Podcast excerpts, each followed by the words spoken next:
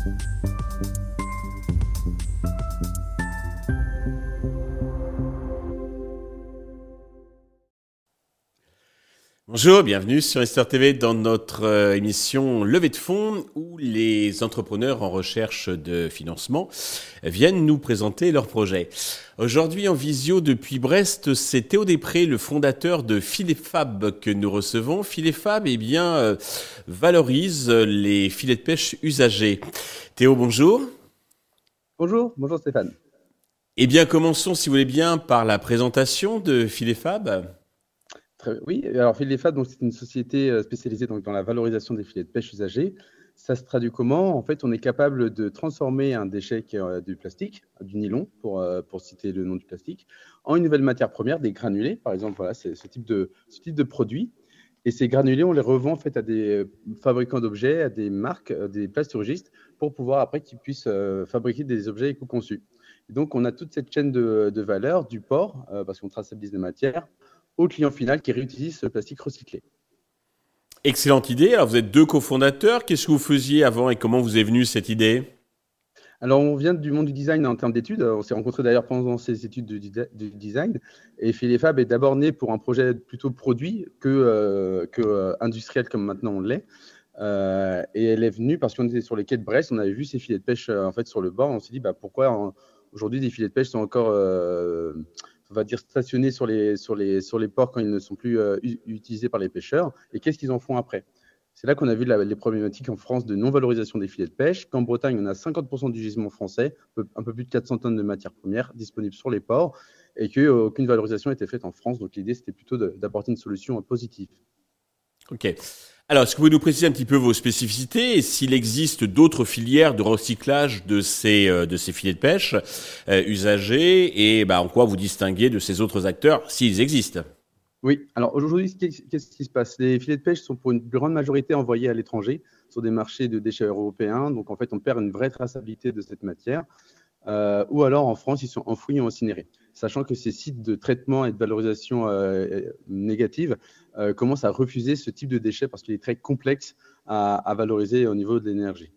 Donc, nous, notre positionnement, c'est plutôt de se dire, bah, on va essayer de structurer une, une nouvelle industrie en France de recyclage et de régénération, ce qu'on appelle dans le métier de la régénération du plastique usagé.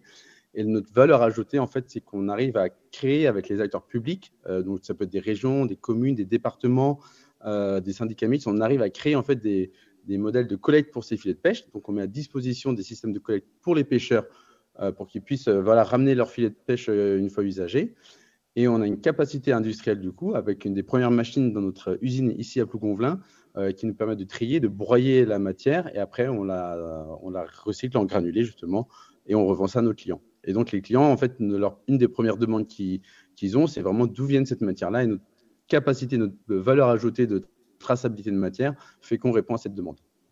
Et c'est qui vos clients, euh, vos clients finaux? Alors, euh, on, est aujourd'hui présent dans une quinzaine de secteurs de marché différents, dans la lunetterie, euh, notamment avec les maisons Acuitis, dans l'outdoor, par exemple Taille Outdoor, qui sont basés à Vannes, qui sont très connus dans le monde du sport, du, du, sport outdoor. Euh, on a également Ulysse Nardin dans l'ingénierie suisse. Donc, on, touche vraiment différentes typologies de marchés. On commence à aller plus aussi dans des marchés industriels, donc plus gros volume, donc aussi plus challengeant euh, sur notre performance industrielle et économique. Donc, c'est ça aussi qui va nous faire euh, passer à l'échelle avec cette levée de fonds. Et, et, donc, voilà. Donc, parce qu'à la base, en fait, le nylon dans ce plastique qu'on arrive à recycler post-consommation, il est utilisé dans beaucoup de domaines différents euh, autour de nous, hein, euh, sur des, sièges, des choses comme ça. Donc nous, notre, maintenant, l'objectif qu'on a, c'est de vraiment réintégrer ce plastique qui vient de la mer, qui vient de la pêche notamment, dans ces secteurs qui sont déjà utilisateurs de, ce plastique euh, vierge à la base. D'accord.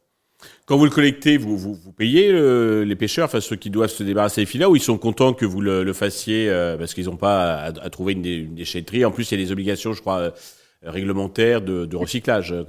Oui, c'est ça. Alors effectivement, en 2025, il y a une réglementation sur la mise en place d'une filière de, collecte et de recyclage des filets de pêche. Donc nous, on y répond vraiment euh, euh, bah, à 100%.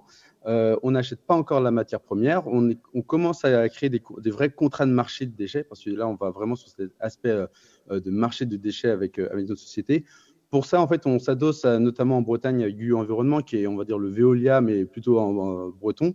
Euh, et donc, eux, en fait, ils ont une capacité à répondre aux appels d'offres publics des ports, chose que Femmes ne l'a pas, il n'a pas les accréditations.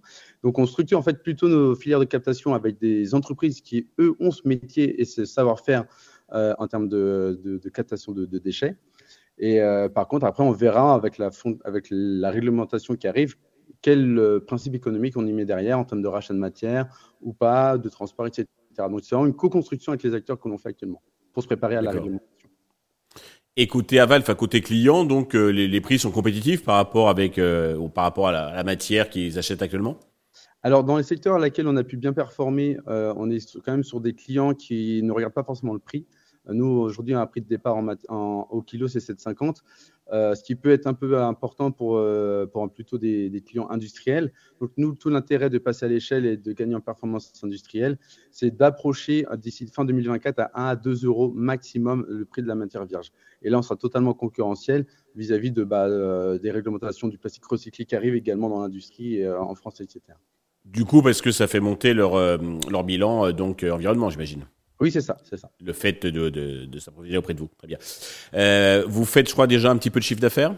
Oui, on a, en fait, on a commencé en 2022. C'était notre première euh, année, euh, on va dire, commerciale. parce que les deux premières années de la société, enfin trois et demi en comptant avec le Covid, ont été vraiment plutôt de la mise en place des premiers prototypes industriels de la filière. Donc, donc là, on, approche, on a approché les 60 000 euros de chiffre d'affaires en 2022. Et cette année, avec les tendances commerciales qu'on a, on devrait dépasser les 200 000 euros de chiffre d'affaires. OK. Alors, vous le disiez donc euh, précédemment, vous recherchez bah, des fonds pour euh, bah, vous développer. Euh, combien recherchez-vous et à quel usage ces fonds vont-ils être destinés? Alors, on recherche 550 000 euros. Une grande majorité, ça sera pour de l'investissement industriel, même si parallèlement, on va aller chercher aussi des dossiers avec l'ADEME, etc mais il faut aussi du fonds propre. Donc, ça va être vraiment du fonds propre pour de l'investissement.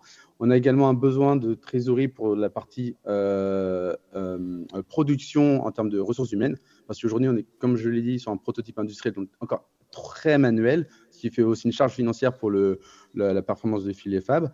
Et euh, ensuite, on a également des, un besoin pour la partie aménagement de l'usine, parce qu'on est une usine toute neuve de 1500 m2, et ça demande aussi bah, de l'outillage, de la manutention, etc. Donc c'est vraiment très axé production et, et, investissement. Ok. Sur quel, euh, quel ordre de valorisation vous comptez lever donc ces 550 000 en equity, enfin la partie equity? C'est en equity, on est en valo euh, pré-monnaie à 1,3 million. D'accord, très bien.